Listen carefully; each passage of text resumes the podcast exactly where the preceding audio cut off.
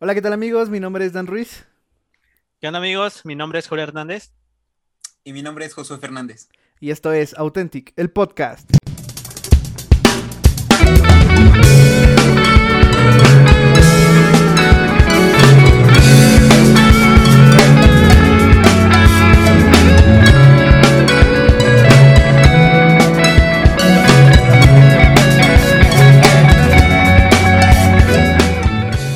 ¿Qué onda amigos? ¿Qué onda Authentics? ¿Cómo están? El día de hoy estamos en un podcast más. Estamos pues grabando esto de tardecita noche. Qué belleza, ¿no? El día de hoy pues eh, nos atrasamos un poquillo con este podcast, pero pues aquí está. Aquí está, ya lo están escuchando. Y pues seguimos con este tema súper interesante que empezamos eh, la semana pasada. Que pues realmente nos ha hecho reflexionar mucho. Sí, pero pues antes de comenzar esto, pues vamos a, bueno, ya los están viendo aquí, pero quiero que darle la bienvenida a nuestro amigo Josu. ¿Cómo estás, Josu? Ya te estamos viendo más seguido y eso está padre. no, estoy muy bien. Está todo muy chido estar aquí platicando, conversando. Está todo muy chido. De mi parte estoy muy bien, ¿no? Que esta semana estuve, pues muy bien, pero pues es un gusto estar aquí, ¿no? no nuevamente. Perfecto. Y bueno, del otro lado de la pantalla ya lo vieron. También tenemos a Joelito que nos abandonó el podcast pasado, pero ya está aquí con nosotros otra vez. ¿Cómo estás? Pues qué onda Dan, qué onda José, pues un gustazo como siempre estar aquí, sí, les me los dejé la otra semana, pero pues ya vino Shalom apoyándonos a contar esta pues historia de enemías, por supuesto, y desde el punto de, desde el punto de vista de un líder, ¿no?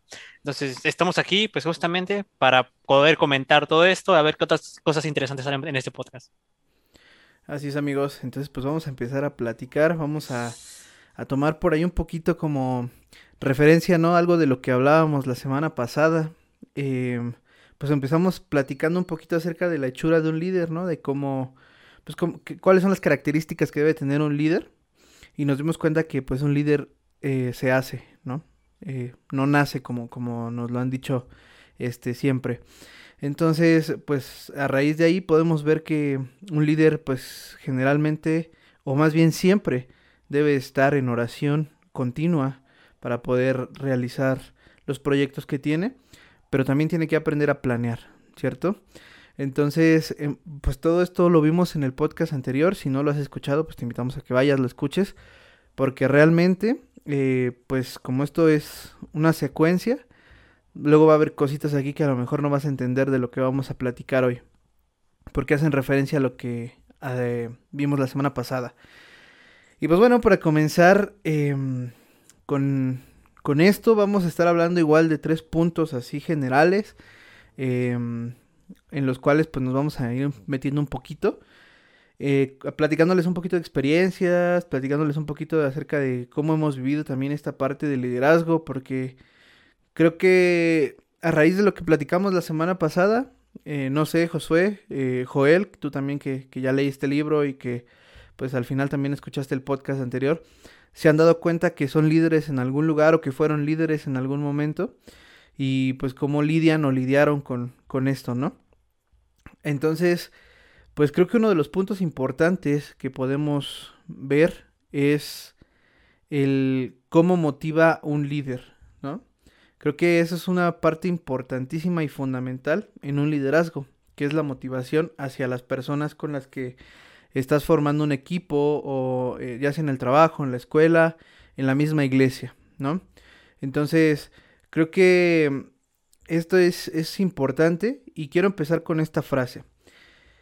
El éxito nunca es un espectáculo de un solo hombre, ¿no? Creo que eso es, es algo que no nos ponemos a, pensar, pero que es bien importante. No sé cómo ven ustedes. Yo creo que es, es, es obvio cuando hablamos de que cualquier cosa, cualquier proyecto que se tenga, nunca se puede realizar si no existe un líder de ellos y si no existen las personas que están en todo el proyecto. A veces siempre la gente, sinceramente, se dice, ah, es que el líder se echa toda la circo, maroma y teatro, pero es que al final es trabajo de todos, ¿no? Y es responsabilidad de un líder. Bueno, ya vamos a empezar a hablar poco a poquito, pero vamos, vamos a entrar en todo esto, ¿no? Pero es responsabilidad de un líder, por ejemplo, hacer que las personas pues se sientan igual con ese con ese orgullo de su trabajo, de lo que hacen, que se sientan responsables, que se sientan parte del equipo del trabajo. Entonces, no se puede lograr nunca un proyecto si no existe esa correlación entre el líder y entre las personas que están detrás del proyecto, entre su gente, ¿no? No, sí, yo también considero que siempre desde que vas en la escuela te dicen, no, te vas a poner a trabajar con ciertas personas porque tienes que aprender a trabajar equipo y tú dices, no, es que a mí me gusta trabajar solo, que puedo hacerlo mejor solo porque mis compañeros eh, no me ayudan, ¿no? Siempre pasó así, no, a mí me pasó, y yo creo que a alguno de los que nos está escuchando también le habrá pasado, pero creo que eh, conforme vas trabajando en equipos te vas dando cuenta que un trabajo se puede lograr mucho mejor que, que haciendo, haciéndolo con personas que tú solo, ¿no? ¿Por qué? Porque tienes ciertas responsabilidades tal persona y otra persona tiene tal eh, responsabilidades, ¿no? Entonces creo que eh, el trabajo en equipo o la frase que comentaba al inicio es, es importante, ¿no? El, trabajar en equipo, ¿no? El, ver que un trabajo grande, vamos a llamarle así, no se hace solo por el trabajo o el esfuerzo de una persona, ¿no? Sí, y, y, y de hecho me, me, gustaría igual entrar en materia en, en el sentido de que creo que una de las cosas que fallan mucho los líderes y, lo podemos notar, es la, motivación justamente que, le damos hacia las otras personas. Ya lo comentó José y de seguro a todo el mundo nos pasó al menos una vez en la escuela y el trabajo. Oye, júntate con cinco personas y tienes que entregar un proyecto para final de materia. Y lo más seguro es que para el último día tú tratas de decir a todo el mundo, oye, haz esto, haz esto, haz esto y lo terminas haciendo todo solo, ¿no? No hay motivación. A lo mejor no había un líder, ¿no? Pero tú, tú como persona debes tomar ese, ese, ese papel de líder y a lo mejor empezar a echar a andar a las personas. Y cómo poder echar a andar a las personas y al proyecto después, pues eso justamente motivando. Y posteriormente ya hablaremos de también la segunda parte muy importante que es la organización, ¿no? La organización de un proyecto. Pero como dice Daniel, al final creo que uno de los puntos muy importantes que tiene que tener un líder es la motivación, ¿no? Y eso lo podemos ver pues en este libro y cómo lo narra desde el punto de vista de Nehemías, ¿no? Por supuesto. Claro, de hecho, eh, ahora que Josué estaba comentando esto de, del equipo de trabajo de la escuela, eh, para muchos de los que nos están escuchando y se van a sentir identificados con esto, puede ser un fastidio trabajar con un equipo, ¿no? O sea, realmente, bueno, no sé si a ustedes, Josué, Joel, les pasó en la escuela que tenían o que les formaban en equipos aleatorios, ¿no? Porque cuando tú ya tienes a tus amigos, ¿no? Sabes que pues ya este los mandas a hacer cosas y pues a regañadientes y lo que sea lo hacen y ya, ¿no? Sale el, trabajo. Pero cuando te ponen con gente que ni siquiera conoces bien, que ni siquiera te llevas, ahí es donde creo que está la situación complicada. Sobre todo porque, como lo veíamos eh, el episodio anterior, dice que decía que nada pasa hasta que alguien toma el mando, ¿sí? Entonces, ese, es, ese es uno de los problemas, de los grandes problemas. Eh, la mayoría de las personas no quieren hacerse responsables o tener como esa eh, intención de poder liderar como, como ese, ese punto, ¿sí? Entonces creo que en, en ese orden de ideas podemos eh, darnos cuenta que pues la mayoría de nosotros hemos sido líderes eh, de alguna forma, ¿no? Ya sea la fuerza o, o porque querramos. Pero muchas veces es así de que pues, como decía Joel, o sea, ya están los días, este, a días de entregar el trabajo y no llevamos nada, ¿no? Entonces, pues, ¿qué es lo que pasa? Que entonces tú tienes que tomar así como que la decisión de, bueno, pues ya yo los voy a rear para que pues hagamos el trabajo porque si no, no va a quedar. Pero creo que si pusiéramos en práctica lo que estamos aprendiendo con el libro, inclusive en esos momentos, sería más sencillo tener ese liderazgo y tendríamos unos resultados más satisfactorios para todos, ¿no? Y lo que decían, o sea, creo que, que, es, que es importante y sobre todo, creo que lo primero que te encuentras en ese momento, cuando empiezas tú a tomar el mando de, la situación, es la oposición, ¿no? Porque no va a faltar así como que el que se pare enfrente y diga, no, ya no quiero hacerlo como tú dices, o por qué tiene que ser como tú lo estás diciendo, ¿no? Hay muchas formas de hacerlo, etcétera. Entonces creo que eh, algo que nos narra este libro y y que realmente tiene mucha razón es que cuando tú te levantes a hacer algo, siempre va a existir oposición. O sea, em, dice, este, dice el autor eh, que la gente tiene resistencia al cambio, quiere estar en su status quo. Y sabes, se me hizo muy interesante cómo es que él este, eh, define el status quo, que es el lío en el que ya estamos metidos. Sí, o sea, eh, puede ser que esté la, la dificultad tan bueno, ya lleve tanto tiempo que ya estés acostumbrado a ella, ¿no? Y entonces, eh, cuando alguien viene con esa idea como de revolucionar y el cambio y todo, eh, prefieres quedarte en el lío que ya tienes a meterte un lío nuevo, ¿no? Entonces creo que, creo que se me hace muy interesante eso. Sí, sí, sí. Y bueno, por supuesto, algo que narraremos también más adelante es cómo enfrentarnos a esa posición, ¿no? Pero de momento, como, como cosa introductoria, bien lo comentaba Dan, o sea, nos vamos a enfrentar a la oposición en todos los sentidos. Y retomando, por ejemplo, el, el, caso de, de, la escuela, ¿no? De entregar un proyecto. Ahí el status quo es que nadie quiere hacer nada y todo el mundo quiere dejarlo para el último día. Entonces, cambiar eso es muy complicado. ¿Cuántas veces te ha tocado pedirle a tu compañero, oye, te falta entregar esto, oye, no hiciste esto, y tienes que andar ruegue y ruegue, Es cambiar el status quo, es cambiar cómo piensa, ¿no? Cambiar una mentalidad. Y pues, va a ver quien te diga, pues no, no quiero. Simplemente que te diga que no, o que te diga muchas cosas, ¿no? Entonces, yo creo que este es lo primero que nos vamos a enfrentar cuando empezamos a tomar el rol de líder, oposición oposición en todos los sentidos posibles. Entonces, yo creo que es, es para todo mundo, para todo líder puede llegar a ser muy este choqueante, ¿no? En el sentido de que sí, sí, sí, o sea, si tú no si nunca has liderado y de repente tratas de ponerte a liderar a personas y te llega una persona y te diga que no está de acuerdo contigo, pues la mayoría se queda totalmente pasmado y en blanco, ¿no? Nadie sabe cómo responder y manejar el lío. Sí, yo, yo recuerdo que en la prepa con mi grupo ya de amigos que ya era como que el equipo, ¿no? El súper chido. Me acuerdo que una vez uno de mis compañeros, mi amigo, se le opuso a, a, mi compañera, que también es mi amiga, que ya era como, por así decirlo, la líder, ¿no? La que vamos a hacer esto, esto, y se le opuso. Y ahí hubo una pelea, no, que no se va a hacer así, que no se va a hacer. Esa posición puede ser entre los, entre los mismos miembros, ¿no? Que yo no quiero que se haga así, mejor hay que hacerlo así, o hay que intentarlo diferente. es como de, no, no, no, no, no, no. Y pura pelea, ¿no? Esa posición se puede ver entre los miembros o incluso ante situaciones, ¿no? No solamente como que peleas entre el mismo equipo. Sí, así es. Y pues creo que algo que nos enseña y que, que tenemos que tener súper claro es que cuando eh, haya un plan que exija que cambie la mentalidad de la gente, siempre vas a encontrar una oposición. O sea, eso, eso va a ser en todos lados. No sé si en el trabajo también te ha pasado que pues precisamente esta situación es muy común. Que si tú llegas, por ejemplo, o, eh, obtienes una promoción y quieres hacer algunos cambios de algo que que está pasando ya durante mucho tiempo, vas a encontrar esa oposición siempre, ¿no? Y lo mismo en la iglesia, no sé si te ha pasado eh, alguna vez que llegas hacia la iglesia todo fresco, ¿no? Diciendo, no, sí, voy a cambiar y voy a hacer esto y todo, y quieres implementar cosas nuevas, y te, ¿qué es lo que te dicen? No, es que aquí no se hace así, ¿no? O no, es que eso no funciona, o no, es... entonces creo que... Eh, pues tú como líder y como emprendedor, porque también al final es un, es un emprendimiento lo que vas a hacer, tienes que saber que cuando haya un plan que tenga que cambiar mentes, siempre vas a encontrar una, una, oposición. Pero no te preocupes, no te preocupes porque como decía Joel, o sea, vamos a estar hablando de cómo podemos superar también esa parte de, de todo esto. Entonces, ahorita pues simplemente te estamos dando o diciendo que vas a encontrar esa, esa parte, ¿no? Eh, eh, pero igual, Dan, me gustaría comentar algo antes de avanzar con otro punto. Es que para mí, encontrar oposición no significa totalmente cambiar las formas de cómo se van a hacer todo.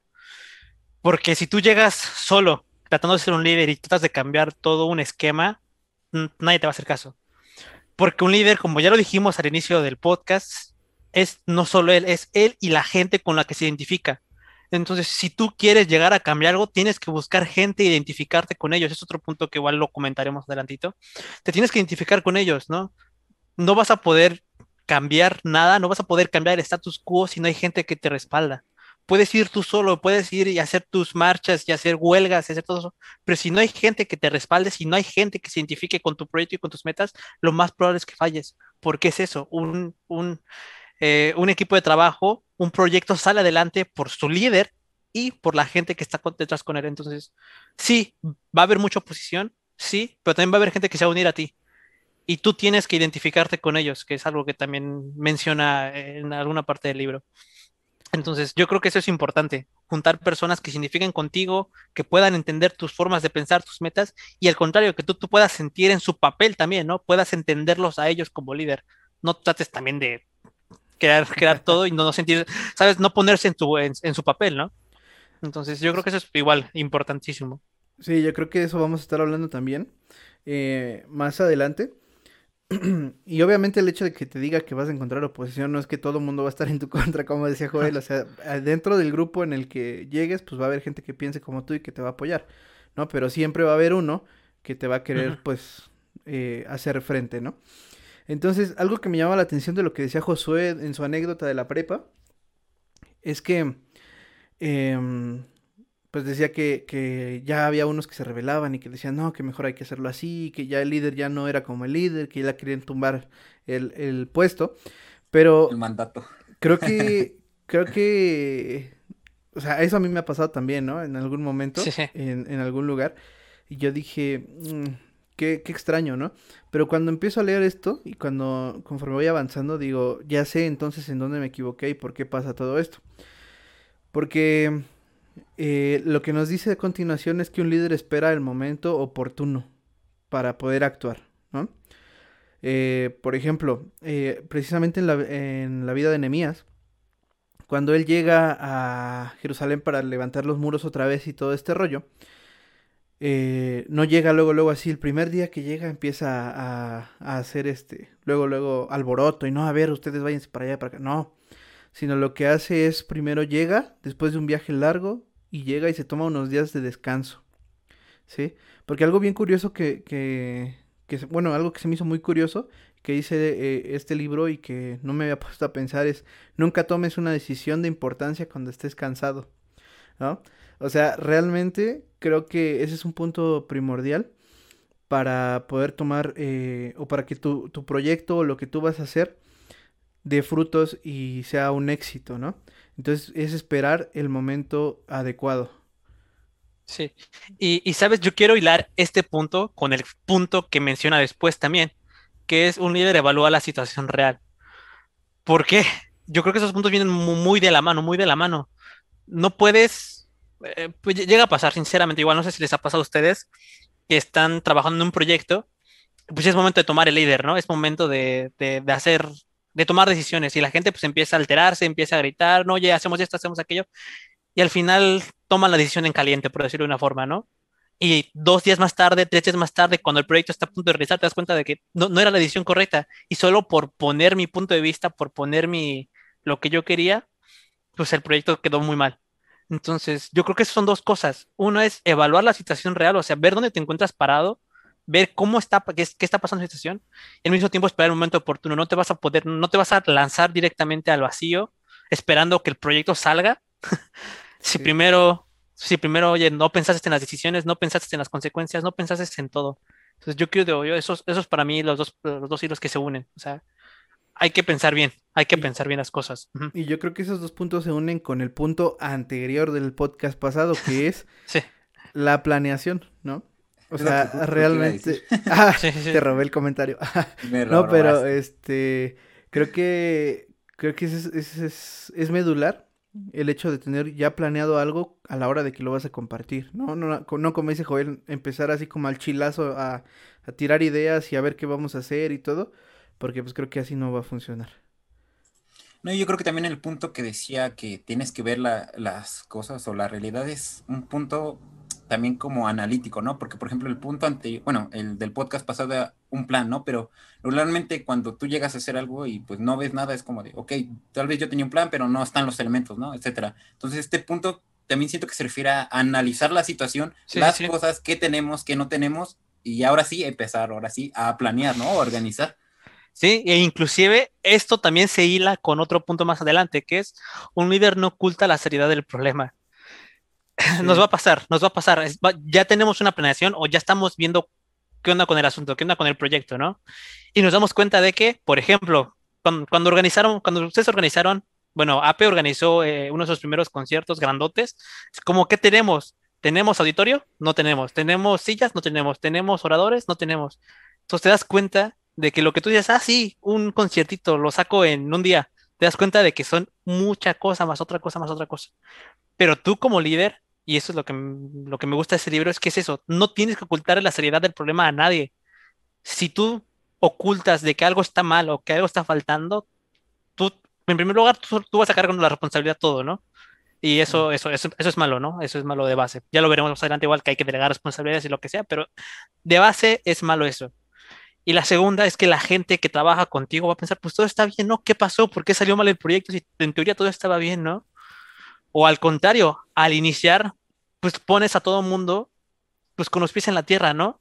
No tratar de decirles, no, si vamos a crear el super mega conciertazo del año, van a llegar 100 mil personas y voy a conseguir al mejor ese. Seamos sinceros, ¿no? Hay, no hay que ocultar la seriedad del problema. Si el problema es muy grave y no tenemos cosas, pues se dice, y al contrario, si tenemos cosas y tenemos oportunidades, pues también se dicen. Yo creo que es todo eso conjugado, ¿no? Hay que, hay que relacionar todo al fin y al cabo, ¿no? Sí, yo tengo una anécdota justo en ese aspecto. a ver, venga. Eh, hace dos años ver, organizamos el Lord Fest, no sé si recuerdan.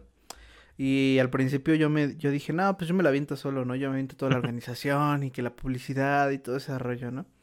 Entonces realmente, em, pues ante, un año anterior al que yo organicé, lo habían organizado otras personas, ¿no? Ese evento. Entonces, pues había sido un lugar pequeño, este, pues realmente el audio, pues no era como la gran cosa, eh, fueron poquitas bandas, fue poquito tiempo. Entonces yo dije, no, yo puedo organizar algo mejor, ¿no? Entonces me aventé solo. Eh, primero yo hablé con, con los que pues tienen el festival y todo eso. Yo dije, no, este, ¿sabes qué, Luchito? Eh, yo lo organizo, que no sé qué. No, que sí, pues no sé qué. Entonces pues ya empecé a ver, dije, ¿dónde lo voy a hacer? ¿No? No, pues en el auditorio de Shona. No, pues órale. Entonces ya dije, no, pues sí, el auditorio de Shona. Y... Pero dije, pues no, no sé cómo, cómo consigo el auditorio de Shona, ¿no? Yo no soy de Shona, para empezar. Entonces dije, ¿cómo lo consigo? Y ahí empezó todo el rollo, ¿no? Entonces después, eh, pues lo dejé pasar, o sea, empezamos a, organizar, medio planear, como cuatro meses antes del evento. Pero para eso, este, pues también teníamos como otras cuestiones que estábamos ahí realizando como, como ministerio. Entonces, pues la verdad es que lo fui dejando un poquito. Y de repente así como que pues me cayó el 20 y dije, no, no lo vamos a sacar. O sea, ya estamos a un mes y no hemos hecho nada, no hay publicidad, no hay nada. Entonces, ah, eh, bueno, todavía fa- faltaba un poquito más del mes. Entonces que agarré y me empecé a mover y dije, no, pues, ¿qué tengo que hacer? Hablé con Shalom y le dije, oye, pues, ¿qué hacemos esto? Y ya, ¿no? Pues empezamos a buscar un equipo de trabajo, etcétera y todo. Pero dentro de todo ese equipo de trabajo, yo no hablé de la cuestión de costos. Sí, o sea, yo nada más les dije, necesito que me ayuden con esto, con aquello, con esto. O sea, sí.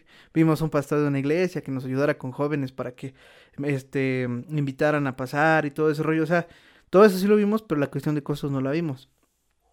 Entonces, pues empieza el, el evento, ¿no? Eh, ya faltaba poquito, no teníamos audio, entonces pues yo conocía a una persona, entonces le dije, ¿sabes qué? Pues necesito que me, me rentes tu audio, ¿no? Que sí. Entonces me dice, te voy a cobrar este tanto, ¿no? Y pues era audio, es audio profesional, entonces pues dije, bueno, pues ya está bien. O sea, realmente fue un costo muy mínimo eh, a lo que debería haber costado, pero pues al final de cuentas fue un gasto. Entonces, Ujú.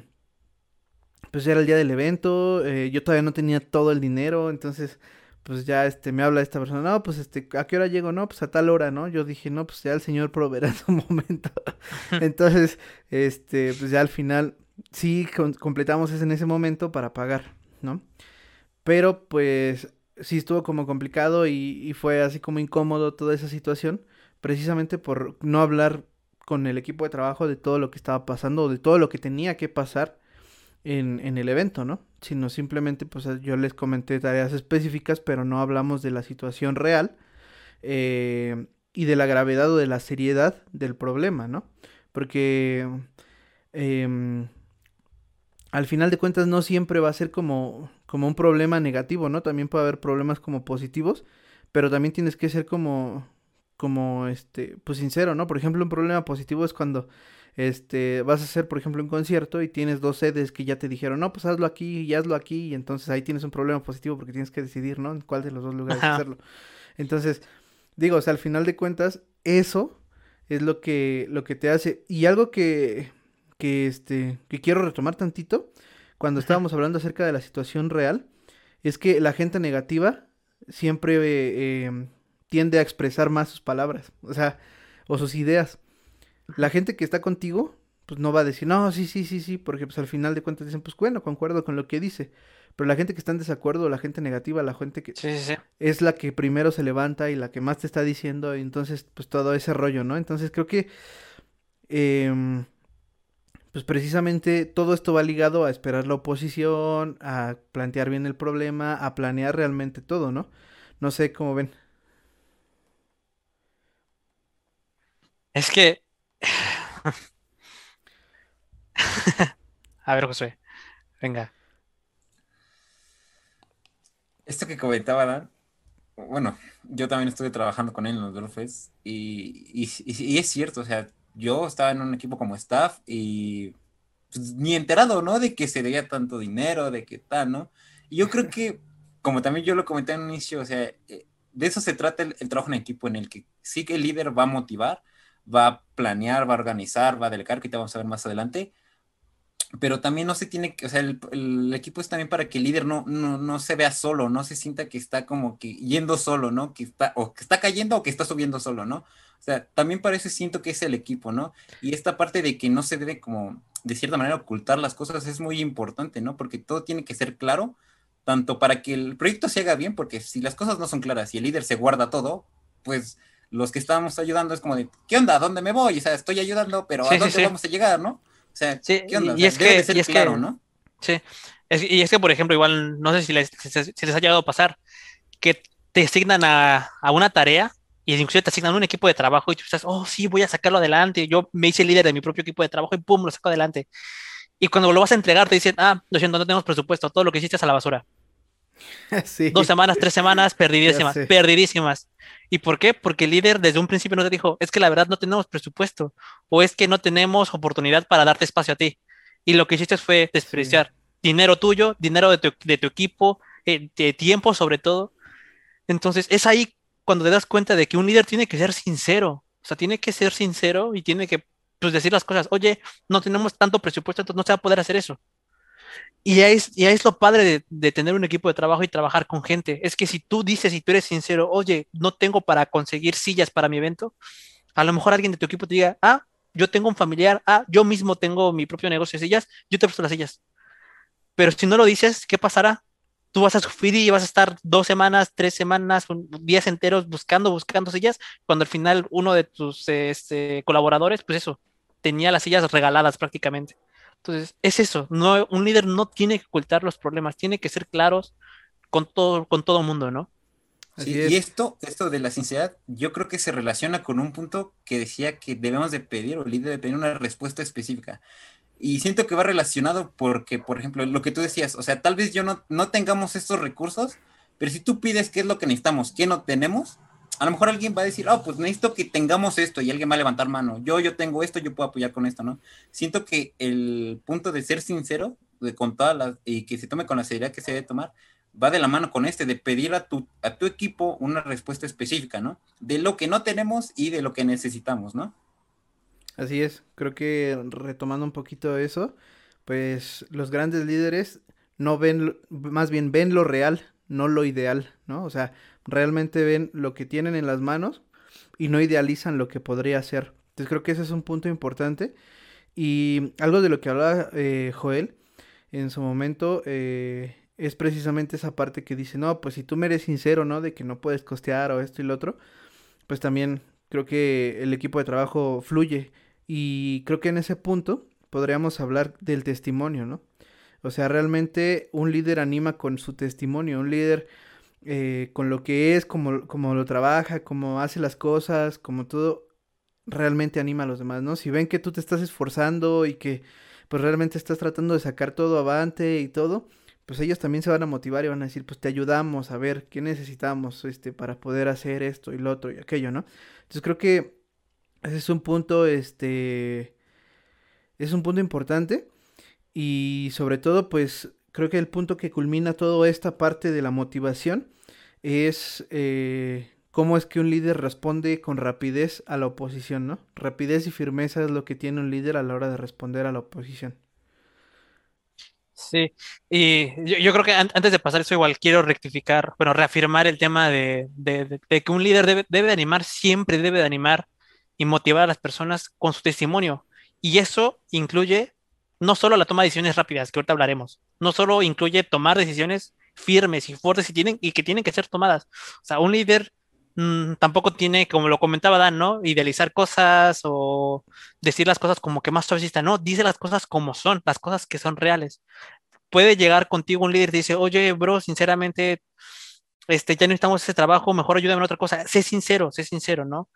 Y, y es eso mismo, ese testimonio personal es el que va a hacer que más gente se, se, se una, se identifique contigo. Por ejemplo, si tú dices, oye, no tengo dinero para esto, pues a lo mejor otra persona que tampoco le andaba saliendo su parte, pues llega contigo y se sincera y dice, oye, la verdad, es que era mucho trabajo lo que me diste, no puedo contigo. Y pues ya está, ya no te ahorraste hasta el último día a que te dijera, oye, no, no pude sacar la chamba. Te lo dijo a lo mejor una semana antes porque vio tu mismo ejemplo y tú tuviste una semana para arreglarlo. Entonces, es el testimonio personal el que, el que ayuda. Y dentro del testimonio personal, es lo que comentaba ahorita, es que un líder debe responder con rapidez y con firmeza tiene que responder con rapidez y con firmeza. Un líder no debe de dudar. Aún cuando no sabe si el proyecto va a salir bien o va a salir mal, o si está bien o mal la decisión, tiene que tomarla con rapidez y con firmeza, ¿no? Sí, y algo que veíamos la semana pasada es que un líder, o sea, no tiene espacio para el fracaso, ¿no? Entonces, por eso es que también nos indica a esa parte. O sea, un líder siempre tiene que pensar en que se va a realizar, se va a realizar, se va a realizar y en ese pensar, pues también tienes que responder rápido y con firmeza a las a la oposición que se te pueda venir, ¿no? Y sobre y bueno, hablábamos de eso también en la cuestión de la planeación la vez pasada, ¿no? Pero pues ya hablamos de la motivación y ahora eh, creo que es importante que hablemos de la organización. O sea, realmente eh, ya hablamos de la planeación y una cosa es la planeación, ¿no? Que es todo en papel, nada bajado todavía pero ahora ya estamos por hablar de la organización, que entonces ahora sí ya viene esa parte de, eh, pues ejecutar, ¿no? Ejecutar el proyecto. Eh, entonces, por lo tanto, eh, pues creo que, que es importante, ¿no? Entonces, como hablábamos de la motivación, hay otra frase que me gustó mucho del libro, es que este libro trae buenas frases, realmente. Sí, sí, sí. Este, así como para ponerlas, ¿no? Postear una foto y poner este, una de estas frases así épicas. Eh, dice, la motivación sin organización lleva a la frustración, ¿no? Porque puedes estar súper motivado haciendo todo y lo que decía Joel, ¿no? De que te dicen, no, hazte un proyecto así y en dos semanas vemos qué onda. Y tú te emocionas y, y te motivas y haces tu proyecto y todo. Y si no hay una buena organización en todo eso, en la persona que te está pidiendo el proyecto, puede llegar esa parte de la frustración, ¿no? Puede llegar esa parte de lo que estábamos platicando, este, hace hace un poco, ¿no? Entonces creo que pues ese, ese es un, un, punto importante y creo que este pues otro, bueno, un subpunto de acerca de esto es que un líder simplifica todo, ¿no? O sea, ya planeaste y lo vististe en macro, pero un buen líder te simplifica todas las tareas para que también puedas ir empezando a hacerlas y no haya esa frustración, ¿no?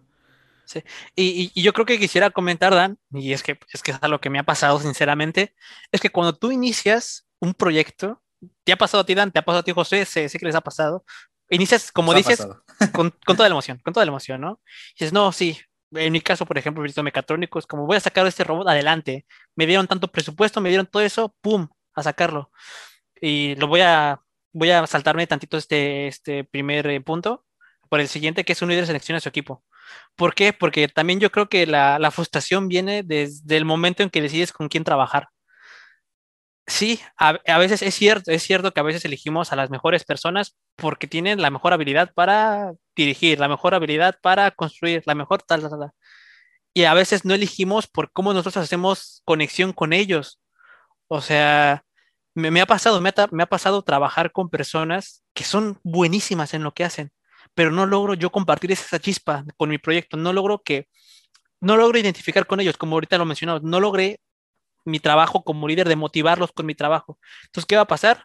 Va a entregar tarde los trabajos, va a entregar tarde todo eso y te vas a frustrar.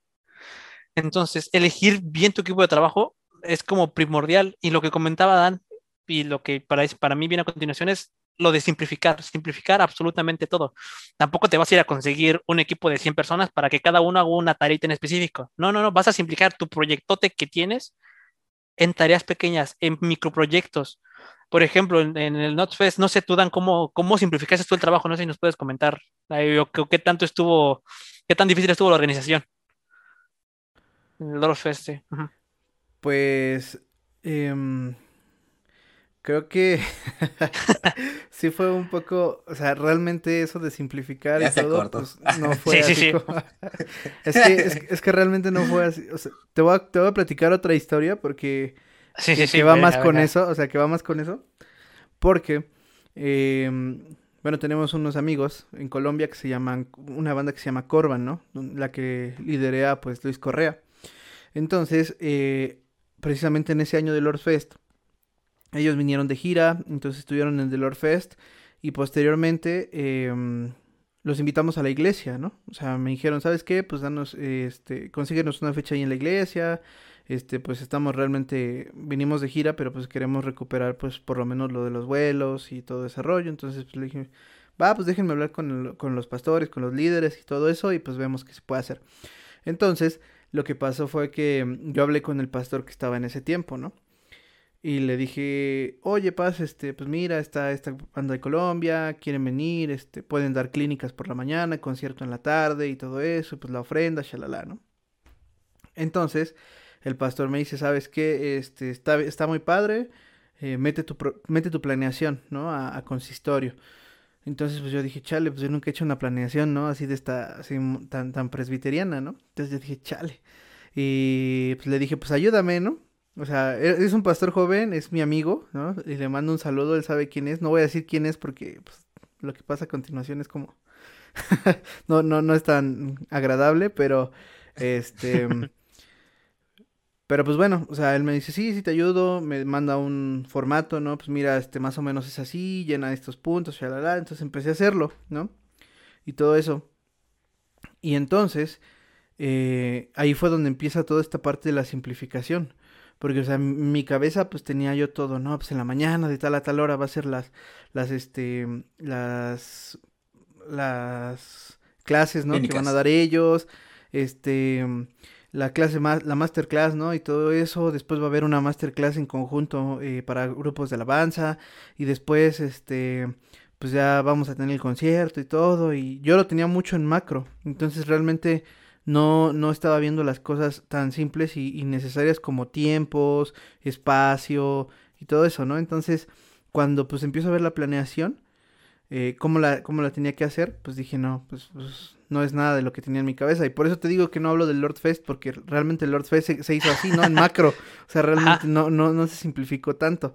Sí, y, y, ahí es donde que quiero justamente, quería hablar, que hablaras del Lord Fest y de otro proyecto, porque justamente es donde cuando uno ya trabaja en proyectos, es cuando ya empieza a tener esta perspectiva nueva de simplificación, esta perspectiva de organizar las cosas. Y algo que me parece muy interesante del refrán y que quiero utilizarlo para contar una anécdota eh, en el libro dice, hay un viejo refrán que se aplica para todo, y en este caso para organización también es, si no está roto, no lo arregles. ¿Qué, ¿qué pasa? Y eso lo, lo, veo más para gente que ya trabaja en proyectos de empresas, sobre todo. Si a ti te contratan como project manager y te quieres llegar a una empresa, lo, lo, lo que, lo que más seguro es que, que, va a llegar a pasar es que tú veas toda la organización que tienen y te va a parecer un asco. Va a decir, es que ¿por qué lo hicieron de esta forma? Es que ¿por qué están organizados aquí? Que esto y que esto y que esto. Y lo más seguro es que tú, como líder, vas a decir, pues bueno, voy a cambiar todo, ¿no? Yo, yo sé mis metodologías, yo sé cómo hacer las cosas bien, aprendí a trabajar con esto, entonces yo puedo cambiarlo. ¿Y qué vas a hacer? ¡Pum! Tumbas todo el sistema, toda la organización que ya estaba antes y creas una nueva. Esto no es simplificar, esto no es simplificar el trabajo, al contrario, te estás haciendo bolas estás cambiando una organización entera y aparte estás haciendo que todo un equipo de trabajo ya establecido cambie tu forma de pensar. Eso no es simplificar. Simplificar es lo que ya tienes, ver cómo trabajar con ello. Sí, va a haber cambio, va, a haber, va, a haber, cambios que tienes que hacer fundamentales e inclusive, por supuesto, en un futuro vas a tener que cambiar todo el sistema. Pero cuando llegas a un proyecto nuevo y te piden que tú lideres ese proyecto, es trabaja con lo que tienes y simplifícalo. No trates de cambiarlo todo totalmente, ¿no? Sí, yo creo que eso es algo que pasa mucho en las iglesias, hermano. O sea, más también, allá también de las... Sí, sí, o sea, porque, no sé, bueno, yo lo he visto mucho, que, por ejemplo, la mayoría de las personas que, que reciben a Jesús, ¿no? Que no lo conocen y que ya en una edad, pues, más grande lo, lo, lo, encuentran y, y, tienen esa relación con Jesús, siempre van bien motivados, ¿no? Llegan a una iglesia bien motivados, tratando de hacer, de generar, de todo eso. Y el problema que se encuentran es este, precisamente, ¿no? Que la organización, como ya lleva tantísimos años, no, no voy a decir que está hecho un asco, como dijiste, pero, o sea, sí hay muchas cosas que modificar para que sea una, un, un lugar más agradable, digamos así. Entonces, eh, pues lo que se, lo que se pretende es, pues no, llego a, a, a ese puesto de, de, de, líder y empiezo a cambiar todo, ¿no? Y te das cuenta que no vas a poder cambiar nada. Y eso lleva a frustración también. Entonces creo que es uno de los puntos eh, que, que lo que decía Joel, o sea, si no necesitas una organización, una organización nueva, no la crees. O sea, es algo que dice el libro también, ¿no? Porque eh, de entre más sencillo sea tu forma de llegar a conocer a todos, vas a poder ser más efectivo, porque así lo hizo este Nemías, Llegó, descansó tres noches sin problemas, él salió a ver a las murallas, a ver cómo estaba de, destruido, qué tanto tenía que trabajar y todo, y sin hablar con nadie, ni decir, ni decir, este, voy a hacer esto, ni vengo a esto, nada, nada, nada, él simplemente empezó a estudiar todo, todo, todo, todo, todo, y entonces ya cuando él tenía todo listo, entonces sí, dijo, a ver, ¿qué es lo que tenemos? Obviamente, pues la, Biblia nos dice que no tenía constructores, o sea, tenía puros, digamos, clase media, media alta, ¿no? En ese, en ese lugar. Sin embargo, a todos ellos fueron los que empezaron a construir, ¿no? Y a levantar los muros. Entonces creo que ese, eso es este, pues precisamente parte de toda esa motivación y de, de esta simplificación, ¿no? De que no quiso, pues, realmente cambiar todo lo que ya existía, sino más bien utilizó lo que ya existía para para uno. Y algo que me llama la atención y que decía hace rato de, de seleccionar el equipo, es que muchas veces como líder te vas a encontrar a la oposición, te vas a encontrar a todas esas personas que hablen mal de ti, te vas a encontrar a todas esas personas que no quieran trabajar contigo. Y lo que nosotros como líderes hacemos o queremos hacer siempre es andarlos jalando. No, mira, vente, vamos a trabajar, ten, que no sé qué. Y qué es lo que... Ah, esto sí me choqueó mucho en el libro. Dice, em, si no quieren trabajar, pues no te preocupes por ellos. O sea, busca un, equipo de trabajo que quiera trabajar contigo y enfócate con ellos, ¿no? Y esto no quiere decir que, que ya no los ames y que los dejes a un lado, ¿no? No, sino simplemente, pues no batalles con ellos porque batallar con ellos es, pues, aventarte un pleito o, una situación que va a mermar en los resultados que vas a, a, terminar dando, ¿no? Y es que, es que, es que algo, que muy, algo muy interesante que pasa es que a veces no siempre podemos elegir el equipo, no podemos seleccionarlo. ¿Por qué? Porque no sé si a ustedes les ha pasado justamente, ¿no? De que te dicen, oye, te toca dejar este proyecto y ya está. En la escuela mismo, ¿no? Cuando te toca, cuando te dicen, oye, formen un equipo y el maestro elige los equipos. hay, hay veces en las que a ti no te da tiempo de seleccionar el equipo. Y yo creo que algo que no menciona en el libro explícitamente, pero que se entiende, es que algo que tienes que hacer tú como líder es conocer a las personas no solo identificarte con ellas, ojo, es conocer a todas las personas que trabajan en tu equipo de proyecto. ¿Por qué? Porque si no conoces a las personas, no vas a poder seleccionar a tu equipo de trabajo. No vas a poder, en puntos adelantes, por ejemplo, delegar actividades porque no sabes cuál es su fortaleza. no vas a poder eh, unificarlos inclusive porque cada quien tiene su propio punto de vista. Si tú llegas a un proyecto nuevo, por ejemplo, los pastores que, que, que, tratan de llegar a una iglesia nueva y tratan de cambiarla en absoluto de cero, no van a poder hacerlo porque primero hay que conocer a la gente. Un buen pastor, un buen líder que llega a una iglesia y se dedica primero a conocer a las personas, ya tiene un pasito adelante. Porque una vez que conoció a esas personas, puede que ni siquiera tuvo que elegirlas, o sea, se las pusieron a las fuerzas. Pero una vez que ya tengas esas personas y las conoces, puedes saber, ah, con esa persona puedo trabajar, ah, con esa persona puedo trabajar. Y como dice Dan, conviene muchísimo más tener solamente un equipo de tres personas que quieran trabajar que tener un equipo de diez personas que no quieran trabajar. La diferencia va a ser totalmente abismal totalmente abismal. Y yo creo que eso, nuevamente, lo, lo, relaciono con el siguiente punto de vista, que es de que un líder tiene que delegar sus actividades. Entonces... Incluso también se, yo creo que se relaciona con un punto todavía más adelante que estás adelantando mucho, que es un líder, o sea, todo está relacionado, ¿no? Y lo vamos dividiendo por puntos porque son un poco más específicos, pero hay un punto que dice que promueve la unidad, entonces yo lo vería como de atrás, a, de, de, atrás hacia adelante tienes que promover la unidad, ¿cómo lo vas a hacer? Conociendo a tu gente, hablando con ellos, ¿no? Eso, eso que dijo Joel es muy importante, el conocer quién va a estar dispuesto a trabajar, quién no va a estar dispuesto a trabajar, en qué trabajos te puede ayudar, en qué trabajos eh, no te puede ayudar, ¿no? Y es algo difícil porque, por ejemplo, a mí me ha tocado que lo mismo en la escuela, no, pues que vas a trabajar con otras personas. Me pasó ahorita en la universidad, yo no conozco a nadie, ¿no? Como de, en mi vista, en mi vida los he visto, ni siquiera le hablo, ¿no? A lo mejor a dos personas le hablo y con ellas a veces trabajo, ¿no? Pero cuando me dicen, vas a trabajar con otras personas, yo creo que algo que no he promovido es esa comunicación. No hablo con ellos, no los conozco, no sé qué, qué en qué son buenos, ¿no? Es hasta apenas que empecé a leer el libro, en el último trabajo en equipo que me tocó, es como, empecé a hablar con él, charrarle, oye, ¿cómo te llamas? ¿Qué te gusta hacer, no? ¿En qué eres bueno, no? Oh, pues qué tal y tal. Y eso te va a ayudar muchísimo porque el trabajo que entregué, pues estuvo súper bien, ¿no? O sea, me ayudó mucho y, y te ayuda mucho, ¿no? Sí, y es que algo que pasa tanto en proyectos escolares como en trabajos, es que la mayoría sabe que tiene que entregar un trabajo y punto. Entonces, si te ponen a trabajar en un proyecto y solo te dicen tienes que entregar esto, tú lo vas a hacer y lo vas a hacer bien. No excelente, no bueno, bien. Inclusive regular, inclusive un poco feo. Y es por eso mismo, porque comenta José, o sea, no hay un líder primero que se encargue de, moverlos y en segundo no trata de promover esa unidad, no trata de promover y conocer las habilidades de cada persona. Como comentaba, como comentaba José, igual a mí me ha tocado trabajar en equipos, eh, por ejemplo, me tocó una vez hacer un cortometraje y yo, como me gusta tomar un poco las riendas de la situación, pues yo traté de hacer todo, que grabar, que todo eso, y un día antes de entregar todo, me enteré de que uno de ellos estaba apuntado para a estudiar cine. Y entonces, como, bro, ¿por qué no dijiste tú? Te pudiste haber tomado toda la dirección del cortometraje, ¿no? Pero es por eso mismo, porque yo no me encargué de conocer a mi equipo, no me encargué de conocer a mi gente y saber quién hace qué cosa, ¿no? Y, y es eso, un líder tiene que identificar y conocer a las personas para saber en qué va a ser mejor y en qué va a ser peor. Y ahí es donde nosotros como líder tenemos que delegar las actividades. No le vas a entregar a una persona que sabes que no va a trabajar una actividad súper importante o que sabes que es buena en las matemáticas y le vas a entregar un trabajo de historia y yo qué sé.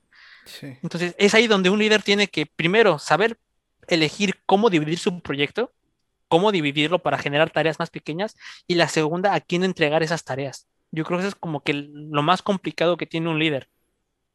Así es. Sí, sí, sí, porque tienes que conocer muy bien a, tu equipo, ¿no?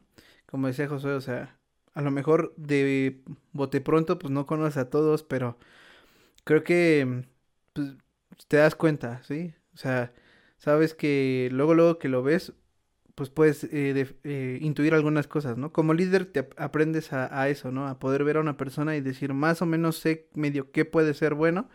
Y pues obviamente con las preguntas correctas, pues puedes definir Em, hacia dónde ir, ¿no?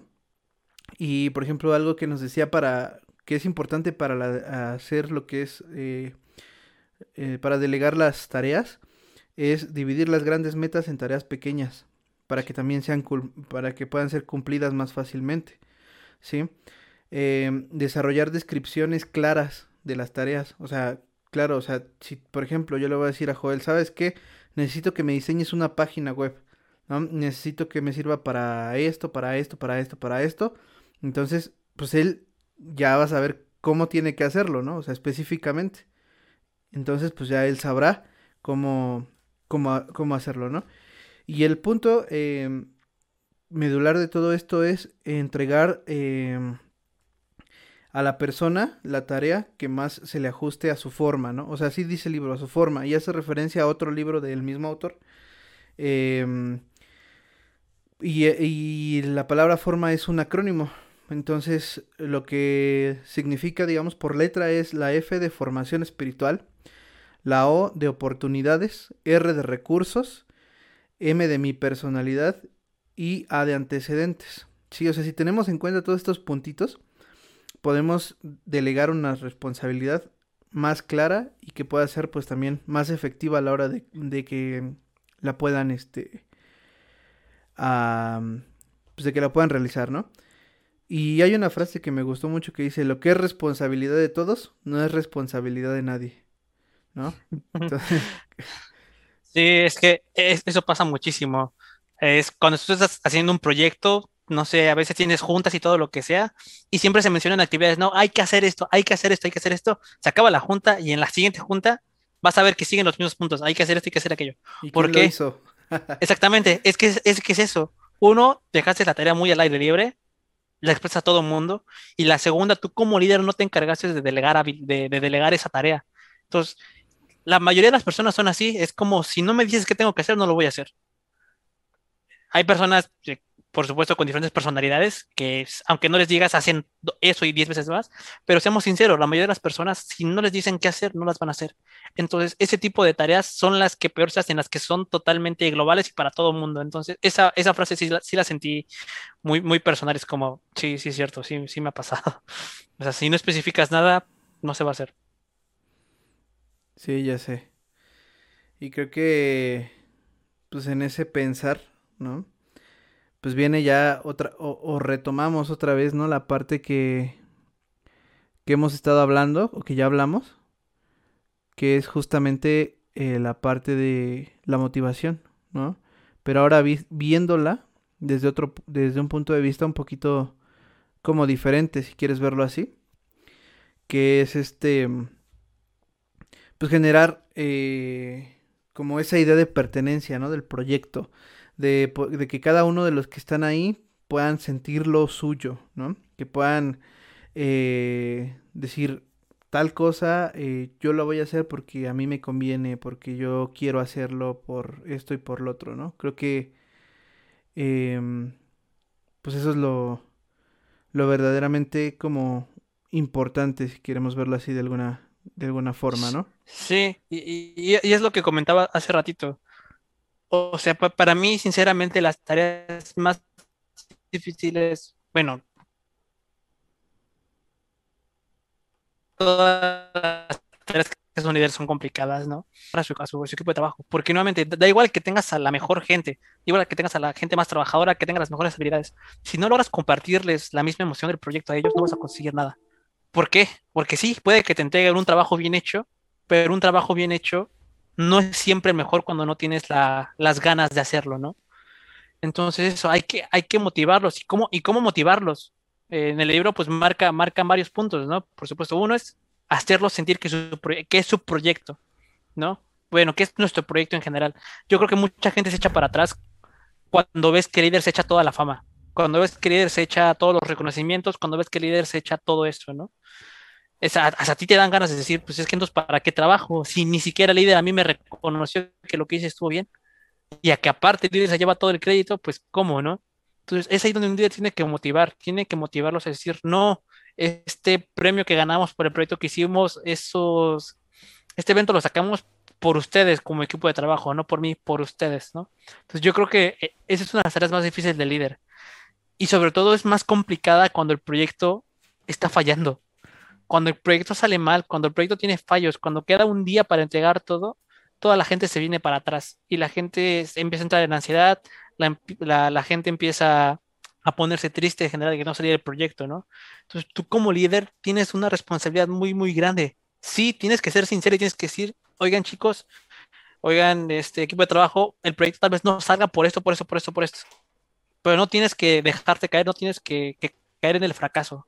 Al contrario, tienes que poner ese, ese ejemplo, ¿no? Como lo hablamos hace rato en la motivación, es ser un ejemplo a seguir, un ejemplo de testimonio y motivarlos a la gente a trabajar. Y lo que comentaba José hace ratito, que es muy cierto, promover la unidad entre todos. Si no hay cohesión entre todos, igual el proyecto va a salir muy mal.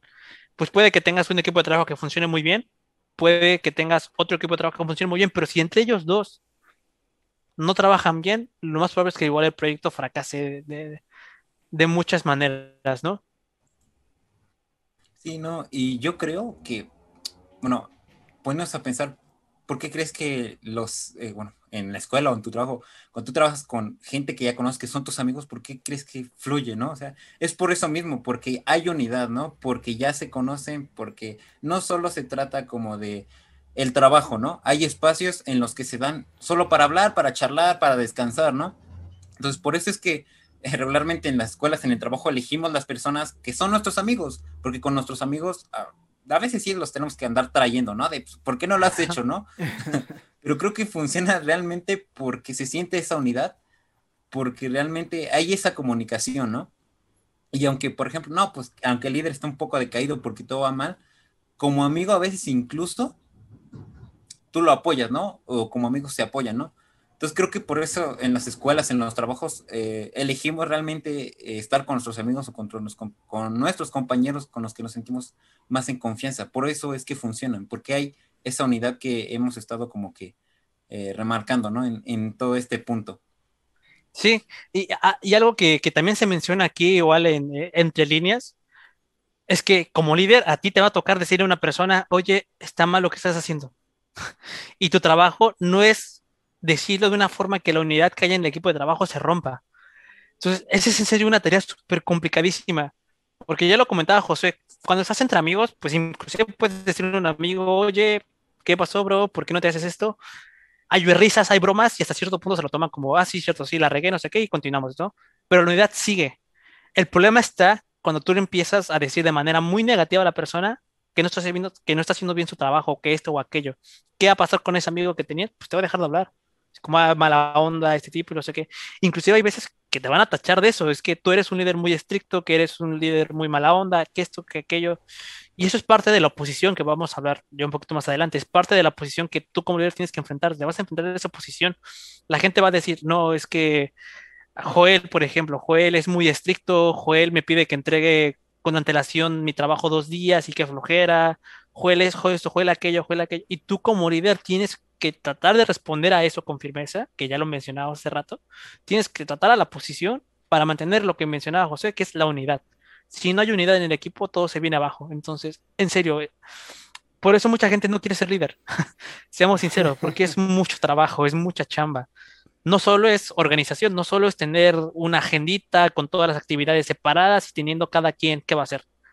No, no, no es más que eso, es hablar con todo mundo, es preguntarles cómo están, qué onda, e inclusive como lo menciona un punto que está más adelantito, un líder agradece. O sea, tú tienes que llegar con cada persona y decir, oye, ¿cómo, cómo tu trabajo? ¿Cómo, cómo lo hiciste esto? Ah, ya acabé, ah, perfecto, no sé qué, cómo, o sea, tenemos que darles ese, agradecimiento a las personas. Entonces, un líder, por eso la chamba más difícil de un líder es todo eso. O sea, no, es organizarlo. Sí que sí es una bronca, sí, sí, sí, por supuesto. Pero la chamba más complicada de líder es hacer que todo funcione perfectamente, armónicamente, aún con los detalles, aún con los problemas, aún con los altibajos, tiene que hacer, eh, tiene que funcionar, ¿no? Todo esto. Y un líder lo tiene que echar a andar. Sí, sí, sí. Y justamente, em, pues hablando de todo esto, ya decías, la unidad pues, sí se promueve, ¿no? ¿Y cómo se promueve la unidad? Pues creando un lugar donde haya confianza mutua y pues se puede realizar un buen trabajo en equipo, ¿no? Y pues decía José, Joel, no nada más es tener una libretita, ¿no? Y ahí de todo eso. Pero al final de cuentas sí también es parte, ¿no? Porque también tenemos que administrar, ¿no? Administrar tiempos, administrar dinero, administrar todo lo que tenga que ver para que el proyecto pueda llevarse eh, a cabo, ¿no? Y como decía Joel, un líder agradece. Yo creo que este, este es un punto que, siempre, eh, en todos lados, no, no nada más en uno específico, pero yo lo he visto, por ejemplo, mucho también en los trabajos, eh, en las iglesias, también mucho, mucho lo he visto, que los líderes eh, no agradecen lo que hacen los ministerios o las personas, los servidores, ¿no? Y por ahí escuchaba yo un pastor una vez que decía, no, pero pues es que tú no tienes que hacer las cosas por el agradecimiento y todo. Y es correcto, ¿no? O sea, no hacer las cosas porque te agradezcan, pero tú como líder tienes que ser consciente de que tienes que agradecer lo que están haciendo. Porque eso es resaltar y es eh, reconocer el trabajo que están haciendo. No algo que hacía Nemías, por ejemplo, o que hizo Nemías en, en, en el libro que podemos leer, es que menciona a 38 personas, ¿no? Menciona 38 nombres que fueron las personas que lo ayudaron, ¿no? Y menciona a, a ciertas personas no por nombre, sino solamente por, digamos, su jerarquía o su rango, eh, con las cuales no, no apoyaron, ¿no? ¿no? No dieron ese extra, no, no quisieron hacer eh, esta reconstrucción. Entonces, en ese punto, la forma de Nehemías de agradecerles a todos es dejarlos en, en un libro que tres mil años después de que de ese suceso seguimos leyendo, ¿no? A lo mejor nosotros podremos leer el nombre y no, nunca sabremos ni cómo eran, ni quiénes eran, ni nada, pero quedaron inmortalizados como agradecimiento de lo que hicieron, ¿no? Entonces en ese aspecto nosotros como líderes, todos los que seamos líderes en una iglesia, en un trabajo, en la escuela, lo que sea, tenemos que ser agradecidos con las personas que nos están ayudando, Creo que ese es, un, ese es uno de los puntos de quiebre que también muchas veces hace que, que ese trabajo en equipo y que esa unidad no se logre. Porque, porque muchas veces, em, o sea, sí, a, a, lo mejor sí es obligación de la persona hacerlo, sí es que, que tenga que hacerlo, pero al final de cuentas no demerita que, que, que no tengas que agradecer, ¿no? Entonces creo que sí, es... inclusive el agradecer puede significar que una persona trabaje contigo para un futuro proyecto o no. Eh, fácilmente, fácilmente me, me, ha tocado pues eso, trabajar con personas y terminar el proyecto, vamos a celebrar porque ese proyecto nos ganamos todo, eh, conversar con ellos, agradecerles y cuando tengas otro proyecto y otra ayuda, ellos te van a decir, permíteme ayudarte, porque sé cómo eres, sé cómo trabajas y pues eso, estás, estás pendiente de de tu, de tu grupo de trabajo, de las personas que están contigo. Así Entonces, es. inclusive un, un, simple gracias, ¿no? Un simple, oye, lo que hiciste está muy bien, puede hacer la diferencia en que esa persona se quede para tu próximo proyecto o inclusive que mejores su trabajo que está haciendo ahorita. Entonces, tú como líder sí, sí lo tienes que hacer y tampoco lo hagas como una responsabilidad. Hazlo de corazón, agradece, agradece Correcto. los esfuerzos, mínimos, pequeños, lo que sea, agradecelos, ¿no? Sí, sí, sí. Creo que esto del agradecimiento, eh, a lo mejor desde chiquitos, ¿no? Desde bebés nos enseñan a decir por favor y gracias, ¿no? Pero es algo tan cotidiano y que nos obligan tanto a hacer que no le damos como esa importancia y ese plus que, que tiene realmente la palabra sí. gracias, ¿no? Y que realmente puede, eh, puede valer mucho para una persona el hecho de que le digas, oye, gracias por hacer esto. Sí, porque al final de cuentas eh, muchas veces a lo mejor dices, yo lo estoy haciendo de corazón, yo lo estoy haciendo pues porque sí, pero pues al final el hecho de que te digan gracias por esta situación es, es, es bien padre, ¿no? Yo tengo una, sí. una, anécdota en ese, en ese punto que, y así, o sea, realmente hasta me voy a oír cursi, ¿no? A lo mejor con lo que les voy a contar. Ajá. Pero mm, estaba platicando con un amigo, ¿no? Tenía un problema y todo ese rollo. Y me empezó a platicar y empezamos a charlar y todo. Y decía, no, pues es que mira, este, pues Jesús pasó también por esto. Y pues la misma iglesia era la que lo, le tiraba. Entonces, pues tú no te preocupes, este, esto y lo otro. Y, al final de la conversación, pues ya era tarde, ¿no? Estábamos platicando ya en la noche por WhatsApp. Y ya al final de la conversación me dice, oye, gracias por tu amistad, ¿no? gracias por la persona que eres y por cómo me, me, me, tratas y todo eso. Y dices, o sea, al final de cuentas, pues yo no lo hago para que me dé gracias, ¿sabes? Pero, o sea, se siente padre, ¿no? Se siente bonito porque dices, o sea, realmente él también valora la amistad, ¿no? Él reconoce, pues, esa parte. Y creo que es, es o sea, te motiva también a seguir en ese, en ese andar. Entonces creo que, que es, que esa palabra es muy poderosa. Sí, y es que no sé si les ha pasado, ¿no? de que te, te, quedas a las 3 de la mañana sacando un proyecto, estás, dale, dale, dale, dale, dale. Y al siguiente lo entregas y nadie ni siquiera lo pela. O ni siquiera sí. nadie te, te, lo reconoce. Se siente súper horrible, te, te, te, da el bajón, te da el bajón en cualquier proyecto que hagas. Entonces, en serio, un gracias o un bien hecho o un palabras de ese estilo, en serio, hacen muchísimo la diferencia. Sí. Demasiado. Entonces, tú como líder es tu responsabilidad y realmente decirlo de corazón, que pues, el, el, esfuerzo de cada persona vale, el tiempo de cada persona vale. Y yo creo que eso es lo que muchos jefes, muchos líderes mm, a veces no lo, no lo sienten, ¿no? Es como lo que comentaban, es como, ah, pues es tu responsabilidad porque es tu trabajo. O en el caso de la iglesia, dicen, ah, tú no tienes que trabajar para que te agradezcan, tú lo haces por corazón, ¿no? O sea, sí, pero eso no quita, eso no quita en serio que, que, que, un simple agradecimiento pueda cambiar el estado de ánimo de una persona. Las palabras tienen mucho poder y las, y las actitudes. Súper, sí. Y bueno, pues vamos a ir terminando ya este episodio. Vamos con el punto que hablábamos a lo mejor al principio y que le decíamos, y viene al final, y viene al final, y viene al final, que es cómo enfrentar eh, la oposición, ¿no? Como líder, porque es bien difícil para un líder pues poder este tener como esa ese enfrentamiento, ¿no? Ese ese ímpetu para poder pues salir con con avante de todo esto, ¿por qué? Porque todos los que han sido líderes, y no van a dejar mentir, eh, generalmente cuando hay algo que, que, o bueno, cuando te encuentras con esa oposición, generalmente vienen burlas, ¿no? O sea, creo que el ridículo o la burla es lo primordial o lo primerito que te viene cuando empiezas un liderazgo, ¿no? Cuando viene esa oposición de, ay, míralo, cree que puede cambiar tal cosa.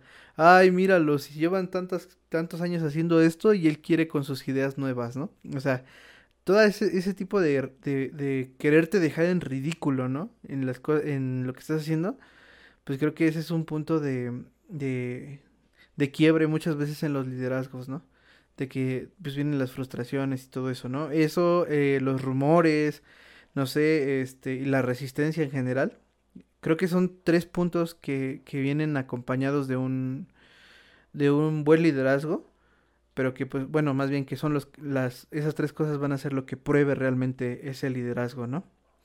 Sí, y, y como bien lo dice el, como bien lo dice el libro perfectamente, ¿qué te va a ocasionar que haya hostilidad, que haya oposición en ti? Ah, pues lo primero, frustración. Te vas a frustrar demasiado. Es como, ¿por qué no, por qué no entiende que a lo mejor mi manera de hacer las cosas, mi proyecto es mejor? Te frustras. Luego llega el temor, ¿no? Es como, chale. Y si mejor ya no hago mi proyecto porque a lo mejor ellos tienen razón, a lo mejor voy a fracasar, ¿no? El fracaso también es otra. Y pues al final, pues el cansancio, la fatiga es como, ya, ¿para qué hago algo? Ha pasado que muchos líderes, después de andar años y años trabajando en proyectos nuevos y años y años que les digan que no, se, se cansan, se fatigan. Es como, no vale la pena volverlo a intentar. Entonces, en serio, son muchos efectos los que tienen que haya hostilidad y que haya oposición. Entonces, tú como líder tienes que tratar de aprender. Y pues la, la pregunta del millón es eso. O sea, ¿cómo trato la oposición, no? Así es. Es difícil, ¿no? Tratar la oposición porque tanto puede ser oposición externa de personas que no están con tu proyecto, pero simplemente están ahí viendo qué estás haciendo o que simplemente no les gusta que esté avanzando algo, o puede ser interna, ¿no? De los mismos que está en tu equipo muy grande y que de repente uno dice, no, ¿sabes qué? Llevamos tanto tiempo, y ya me cansé, yo ya no voy a hacer esto. No, y después ese que, que ya se cansó se empieza a jalar de más, oye, ¿para qué siguen? ya pasó mucho tiempo, ya no lo vamos a sacar el proyecto, ya, ¿sabes? esa pues es difícil, ¿no? Y primero, primero yo creo que es identificar de dónde viene esa oposición, ¿no? Si es de afuera, si es de adentro, ¿no? Sí, sí, sí, pues, pues, yo también digo, por, supuesto, es que, es que es muy complicado responderle a alguien externo que responderle a alguien interno. Y aún así, las palabras también hieren y pueden tomar tu respuesta inclusive como algo para usarlo en tu contra después. Es que, en serio, ser, ser líder es difícil si alguien te dice, ah, ¿por qué no haces esto? Tú respondes algo y te dicen, ah, es que ya lo intentamos, ¿no? Ah, es que esto, es que aquello. Entonces, es que ese es lo que a veces eh, no nos cuentan, es que cuando alguien se opone a ti es porque ya tiene la posición bien, bien preparada y bien, bien lista, ¿no? Y a veces tú como líder, pues ni le esperas, ¿no? Según tú estás haciendo un trabajo genial y de repente que alguien te llega, pues, ¿qué onda, no? Entonces, como bien, bien, bien, como decía José, hay que conocer de dónde vienen nuestros líderes, ¿no? Nuestros, nuestros oponentes. Y hay otro punto que lo, que lo que lo marca aquí justamente es no subestimes a tus oponentes, no subestimes a quien se está oponiendo a ti, porque tanto te puede llegar una persona que tenga más conocimiento que tú. o sea, ha pasado, ¿no? Ha pasado que el primero que se opone es el que no está haciendo nada nunca. ¿No? siempre llega a pasar que el, el, típico, ¿no? Es como, no está haciendo nada, ves que siempre está eh, borrellando lo que sea, y te toca tú enfrentarte con él y dices, oye, ¿por qué no haces nada?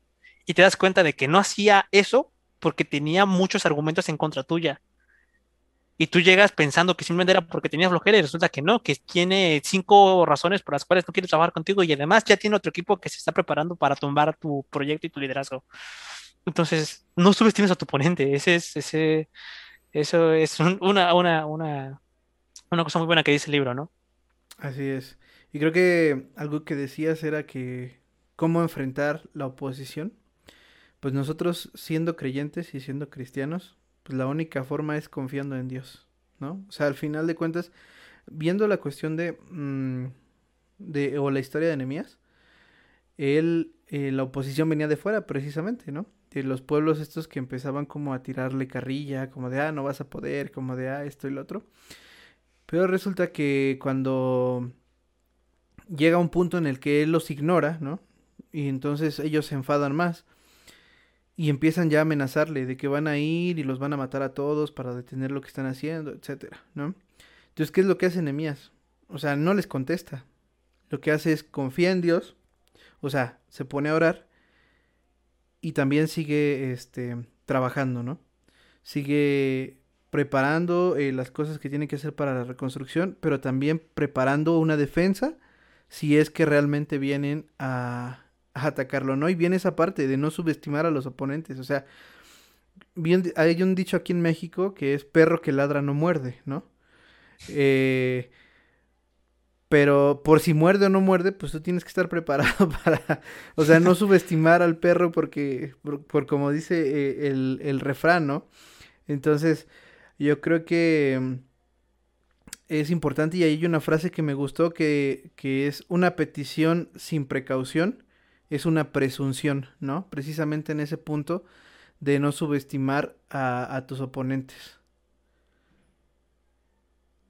Y es que parte de ahí, de los, de los, de como lo mencionabas, de no eh, subestimar a los oponentes, viene el siguiente punto también, ¿no? Que, pues si ya sabes en qué tu proyecto está fallando, pues entonces ve esos puntos débiles y manténlos siempre presentes. Porque, pues eso mismo, ¿no? O sea, si alguien te llega y te dice, ah, es que tu proyecto no sale por esto, por esto, por esto, tú como líder ya debes de saber que esos son tus puntos débiles, que no te tienen que llegar de sorpresa, ¿no? Tú, como líder tienes que reconocer y decir, sí, en efecto, yo reconozco que en mi proyecto tiene estas fallas y tal, tal, tal, tal. Si tú llegas a decir esas palabras, hasta lo pones en cara de what. como que igual la agarras en, curva a la, a la oposición, ¿no? Porque a veces, a veces mucha gente no espera que los líderes vean todo. Siempre esperan que los líderes se siguen a, algo, a un punto débil, a algo negativo, entonces de ahí lo atacan. Pero si tú como líder siempre tienes presente todos los puntos débiles, va a ser, va a ser muy difícil que te agarren así, que te agarren ahí, ¿no? Que te agarren en la, en la problemática. Entonces eso, yo creo que una, una estrategia muy útil para evitar la oposición es tú ten presente tus puntos débiles, como comentaba Dan, o sea, da igual que te pregunten o no sobre eso, da igual que, muerda o no muerda el perro, tú siempre tenlos presentes porque la gente en serio te puede atacar, te puede atacar en todos lados, entonces tú como líder, tú ve, oye, mi proyecto en serio no va a funcionar de esta manera, sí, pues, pues va, ten ideas, planealo, y si alguien te pregunta, respóndeles eso, lo que mencionábamos hace rato, un líder tiene que responder con firmeza y con rapidez. Si lo primero que haces cuando alguien te pregunta algo, cuando la oposición te pregunta algo, empiezas a dudar, ya perdiste puntos. Correcto. Porque exactamente, donde ahí donde dudaste, la gente te va a seguir atacando y más veces. Entonces, en serio, tú como líder, aunque no lo sepas, aunque no sepas lo que estás haciendo, responde con firmeza y di, en efecto, no lo había pensado, no lo sé. Pero eso dice más que quedarte calladito o pensando como con nervios. Entonces, Incluso también este, pierdes a, tu gente, ¿no? O sea, imaginemos que llega alguien y que él ya lo tenía bien preparado. Mira, eh, en esta cosa como que está fallando, vamos a decirle, ¿no? Y tú te quedas, ah, sí, no lo he visto. Entonces, tu gente que estaba como que atrás de ti diciendo, no, pues a lo mejor sí lo perdió y como que ve que no lo proviste, como híjole, como que no está tan preparado, ¿no? Entonces, incluso eh, tiendes a perder a tu gente que iba detrás de ti, ¿no? O sea, yo creo que es importante y volvemos a refinar que respondas con firmeza, ¿no?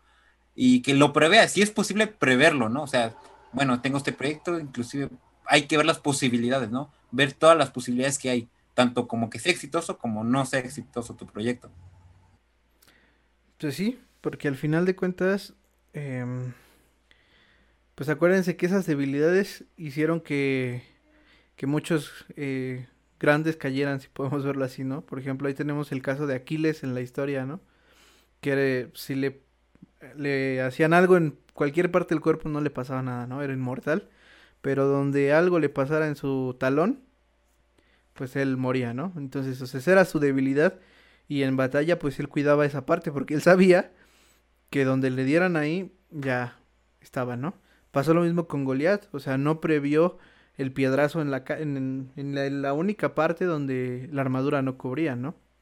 O sea, al final de cuentas, sabían sus debilidades y algunos las, las hacían fortalezas, algunos otros eh, pues las dejaban así a la deriva y pues pasaba lo que pasaba, ¿no? Entonces, creo que ese es uno de los puntos eh, claves del liderazgo, saber cuáles son tus debilidades eh, y al saber cuáles son tus debilidades también pues bien puede venir otra parte, ¿no? Como pues el egocentrismo, ¿no? De decir, yo no tengo debilidades, este, mi proyecto no tiene debilidades y todo eso. Y cuando menos sientes, pues te, te atoran, como decía Joel. Entonces... Y, algo también que me pareció interesante es eh, la, la, frase que comenta aquí, bueno, una de las que están aquí. Cuando estamos en un grupo pequeño, a diferencia de cuando jugamos al dinero solitario, somos menos vulnerables a ataques de Satanás. Y quiero cambiar ataques de Satanás en general ataques de la oposición. En serio, es muy importante que tú como líder tengas unificación con todo el mundo. Porque inclusive si tú como líder dudas porque alguien se pone a ti, si tú tienes unificación y la gente está al mismo hilo que tú en el proyecto, la gente te va a defender. Y el equipo va a defender tus ideas y tus ideales. Entonces, sí, tú solito tienes que ser capaz de enfrentar a la posición. Pero pues parte del liderazgo es eso. Son un equipo de trabajo y la gente te va a defender. Entonces, tu chamba, por supuesto, como líder es tener todo lo más este, medido posible. Lo bueno, lo malo, reforzar lo, lo malo, seguir apoyándote en lo bueno. Pero aún así, aunque todo salga mal, si tienes unidad con tu equipo de trabajo, es muy difícil que llegue oposición. Y si llega, tus mismas personas que van a estar contigo te van a apoyar, ¿no? Entonces, es eso. Tienes que trabajar siempre en equipo, no, no jugar aquí al llanero solitario, como lo mencionaba, ¿no? Porque, pues eso, entre más solos estamos, somos más vulnerables a los ataques. Así es, y ahí viene el siguiente punto de la mano, que es reafirmar a tu gente. O sea, precisamente lo que decía Joel, esa unidad va a hacer que esa comunidad sea afirmada. Y como decía, decía Joel, o sea, en cuanto venga alguien a preguntarte algo a tu liderazgo que no tenías previsto, otro de tu equipo ya lo pudo haber tenido previsto y sacan pues ahí las manos, ¿no? Entonces creo que ese es un punto importante que viene ligado a la unidad que habíamos hablado anterior. Y por último quiero dejarte con esto. Un líder se niega a abandonar su labor. O sea, esto es algo que que en Inventes cuesta un buen de trabajo, ¿no? Ya después de toda la oposición, después de que ya lo intenté cinco veces y todos me dijeron que no, mejor, mejor dejarlo a un lado, no seguir. Pero un líder no, no, no lo deja, ¿no? Al igual que los capitanes, eh, que el capitán de un barco, si el barco se hunde, el último en bajarse de ese barco tiene que ser el capitán, ¿no? Y si se tiene que hundir con el barco, pues se hunde con el barco. Ese es ser un líder también. ¿no? Esa es una de las características del liderazgo.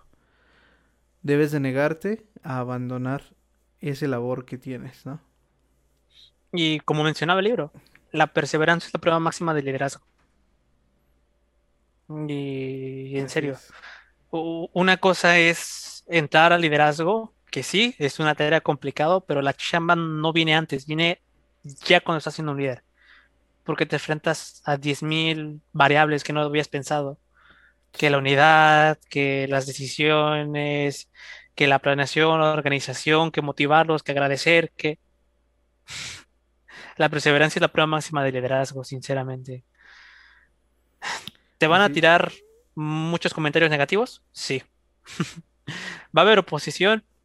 10 veces. Fácil. la gente se va a desanimar también. El proyecto no va a jalar, también. Pero como comentaba Dan, un buen líder no es aquel que se rinde. Un líder tiene que ser capaz de, aún en las peores circunstancias, sacar adelante el proyecto. Y tiene que compartir ese mismo entusiasmo de sacar adelante el proyecto a todo mundo.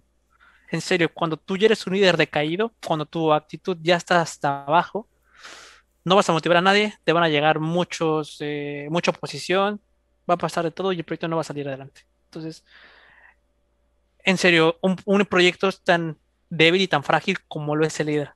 Si no tienes un buen líder, el proyecto se viene para abajo. Entonces, yo, yo, creo que eso es con, igual como lo con lo que me gustaría cerrar. Ser líder es difícil. Ser líder es difícil. Sí. Y, y, como lo comentaban en el primer podcast y me pareció increíble, o sea, no creas que tú tienes que nacer como líder. O sea, mucha gente dice, ah, es que yo no nací como líder y todo eso. No, no, no. Un líder se aprende de buenas, malas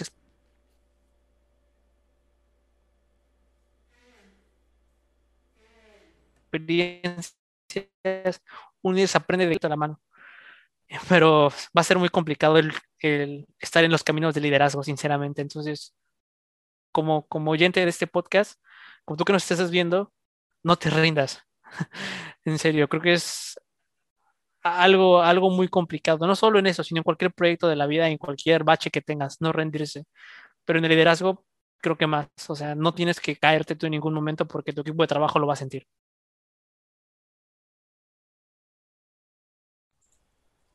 Pues sí, yo, bueno, ya solo igual. Eh, recordarte que, como decía Joel, los, los líderes eh, no nacen, ¿no? Se hacen. Como dijimos en el primer podcast, todos podemos llegar a ser líder, ¿no? Y a lo mejor tú ahorita ya después de este dices, no, es que es muy complicado. Tal vez en el primero te animaste y ahora es como de, no, es que ya vi que es muy complicado. no te el podcast bajoneador. Exacto. No te preocupes. es difícil, pero se puede lograr. Y nosotros tres como creyentes y un punto que ante la oposición creo que fue de los primeros es confiar en Dios, ¿no?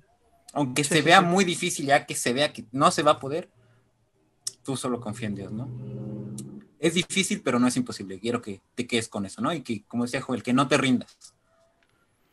Así es. Y al final, pues, podemos tener o seguir hablando acerca de todas estas cosas pero pues al final solo es una pequeña guía, ¿no? Son pequeños tips que te pueden ayudar en tu liderazgo. Y que a lo mejor muchos de ellos ya tú, si eres líder, ya los tienes, ¿no? Ya nada más es cuestión como de ir puliendo ciertas cosas. Quizás hay otras cosas que ni siquiera te habían pasado por la mente. Y pues esto es lo padre, que tú lo tengas también todo en cuenta para que no te tomen en curva cuando venga esa oposición. Vale, y como decían, sí, el podcast anterior te animó y todo, ya nosotros nos animó. Pero la intención de este no es que te desanime, sino que te rete. O sea, que realmente puedas decir, ¿sabes qué? Este, estoy fallando en estas cosas en mi liderazgo. Este, me falta a lo mejor actitud, eh, eh, carácter, no sé. Me falta a lo mejor conocer mejor a mi gente. Me falta, no sé. De todo lo que dijimos, probablemente pudiste haber identificado algunos puntos débiles. Ahora te toca esforzarte por reforzar esos puntos débiles y sobre todo pues aguantar.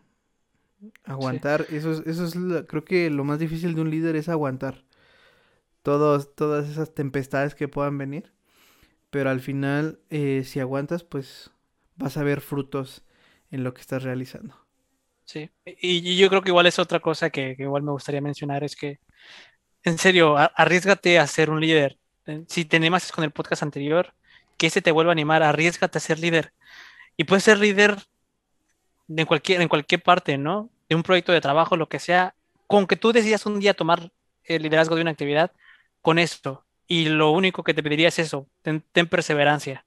Sí, no vas a llegar a hacer todo lo que dijimos de primera, no vas a tener una planeación, tal vez no tengas nada organizado, tal vez ni delegues actividades, pero la perseverancia, la perseverancia, como líder tú tienes que aprender a, eso, no rendirte, no dejarte desmotivar por los comentarios de las personas.